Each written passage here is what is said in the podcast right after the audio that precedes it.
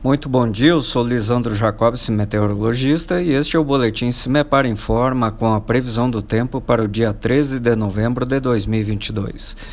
Neste domingo, o tempo fica bem mais instável nas regiões paranaenses, chuvas que podem ser fortes ainda ao longo do dia, mas já na madrugada tivemos temporais entre os setores noroeste, oeste e sudoeste do estado com ênfase ao longo do dia com aumento da instabilidade nas outras regiões paranaenses.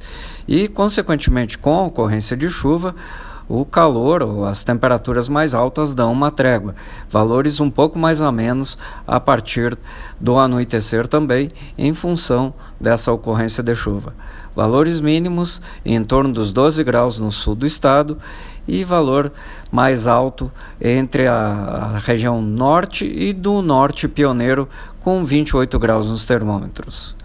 Em nosso site cimepar.br disponibilizamos a previsão detalhada para todos os municípios paranaenses. Cimepar, Tecnologia e Informações Ambientais.